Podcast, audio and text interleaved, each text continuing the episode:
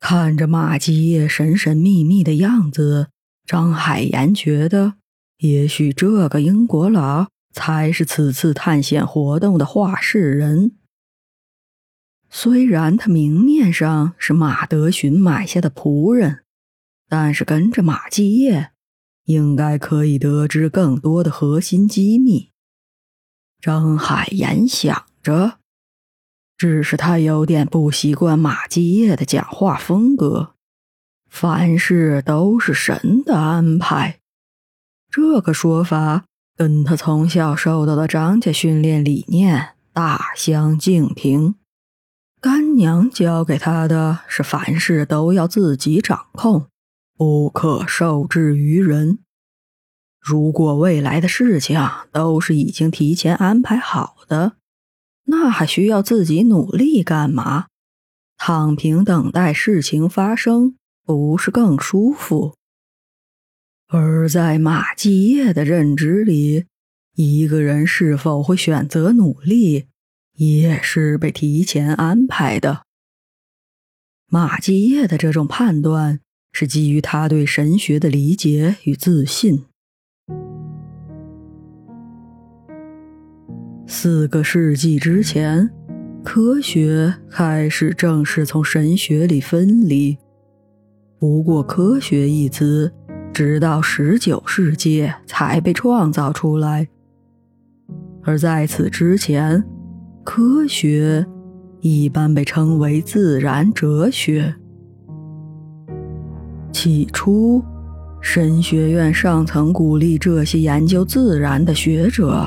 是因为神学对于普罗大众来说太过晦涩，毕竟不是每个人都可以领悟到神的启示。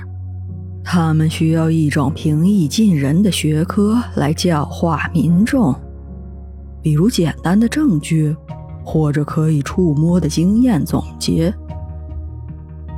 于是，文艺复兴时期。大批研究自然规律的科学家诞生了，比如哥白尼、牛顿和帕斯卡等等。当然，起初的这些科学家都是虔诚的教徒。当时的科学知识也是由神学院负责保管，只是不懂神学院上层有没有预料到。当初自己一手建立的新学科，在未来竟然会被某些人看成是神学的对立面，而神学在科学诞生之后，竟然逐渐演化成了单一的宗教。马继业受过的教育是正统的神学院教育，他既学习科学知识。又听神的教诲，在他的认知里，信仰与科学从来都不冲突。脱离了科学的宗教是迷信，而脱离了宗教的科学是物质主义。真正的宗教信仰和科学结论是一致的。马继业相信，那些从来不信神的科学家。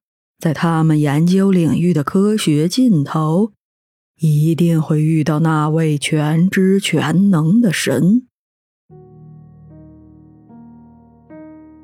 就在本世纪最新诞生的新理论——量子论和相对论，让人类与神的距离更近了一步。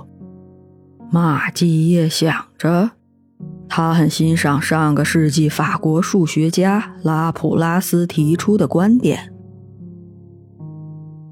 宇宙现在的状态，即是过去的果以及未来的因。宇宙中的智者会知道，在某一时刻，所有促使自然运动的力和所有组成自然物体的位置，大到物体，小到粒子。它们的运动都包含在一条简单的公式里。对于这位智者来说，没有任何事物会是含糊或者不确定的。并且未来也会像过去一样出现在他的眼前。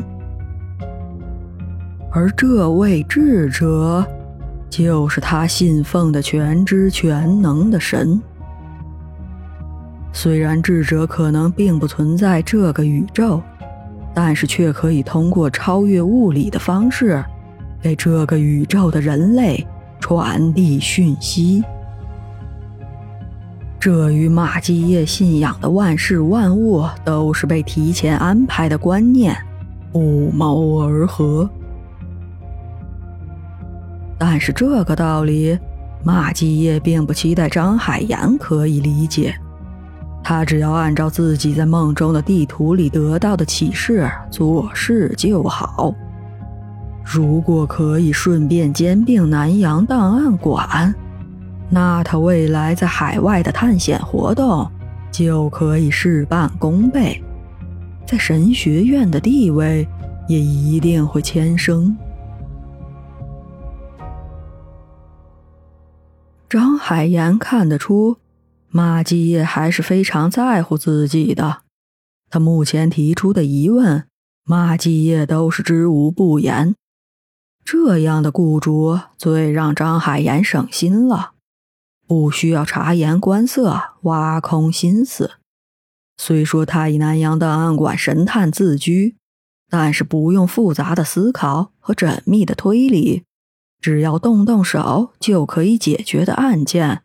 他还是更愿意接手的，而且马继业还愿意跟自己分享，甚至可能连马德寻都不知道的秘密。这让张海岩对这个最初印象不太好、满口跑火车的英国佬生出一些亲近感。张海岩不动声色地回到自己的吊脚楼休息。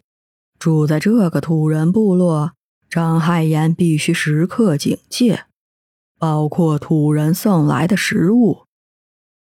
对他来说，这里有很多未知的风险，比如吹剑上的毒汁液、贡卡迷幻药、扰乱磁场的白色雾气，还有那个神秘女子。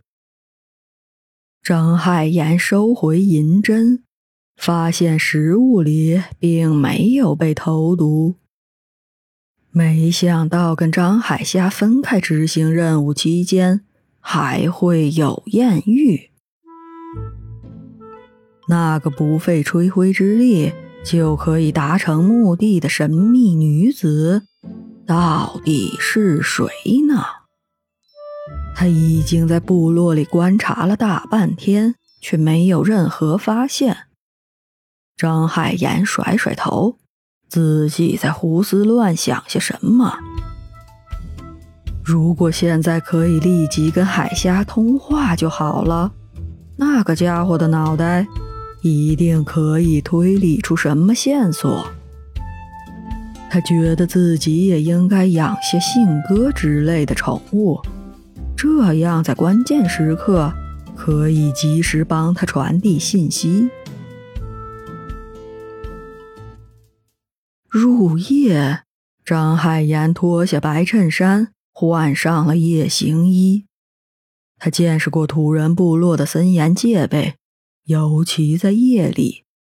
他不懂马基叶要如何神不知鬼不觉地带他出部落，但是低调一些，一定不会有错。马基叶看到张海岩的时候，先是一愣。然后微笑着，带着他一路往部落深处走去。张海岩跟在后面，没想到就这样大摇大摆的在土人部落里穿行，他有些尴尬。若不是马基业泰然自若的走在前面，就自己这一身酷似深海捕鱼人的行头，把目的都写在了脸上。这还怎么执行秘密任务？这跟他想象中飞檐走壁、颠草疾行的飞侠形象完全不一样。他开始怀念当年跟虾仔两个人步调一致、配合默契的调查盘花海礁案的日子。马继业的心里是开心与欣慰的，他没想到一向飞扬跋扈的异能人士张海岩，做事态度会有如此认真。而这个笑容落在张海岩眼里，就变成了嘲笑。马继业对着树上比了几个手势，二人就径直从部落的后门出去了。张海岩忽然觉得自己好像把问题想复杂了。他预料了马继业与土人部落的友好关系。却没想到是如此这般自在，如同出入自家后院，而他自己在部落里受到的优待，也确实让他受宠若惊。张海岩不懂，这是托了马继业的福，还是那位神秘女子的承诺？他之前确实被土人追怕了。走了一个多小时，马继业爬上一棵树，他示意张海岩看向不远处的地面。张海岩眯起眼睛，借着微弱的月光，看到前方的地上好像有一个大洞，那个洞里好像还有什么东西在蠕动。张海岩仔细观察，那是，那竟然是一个人。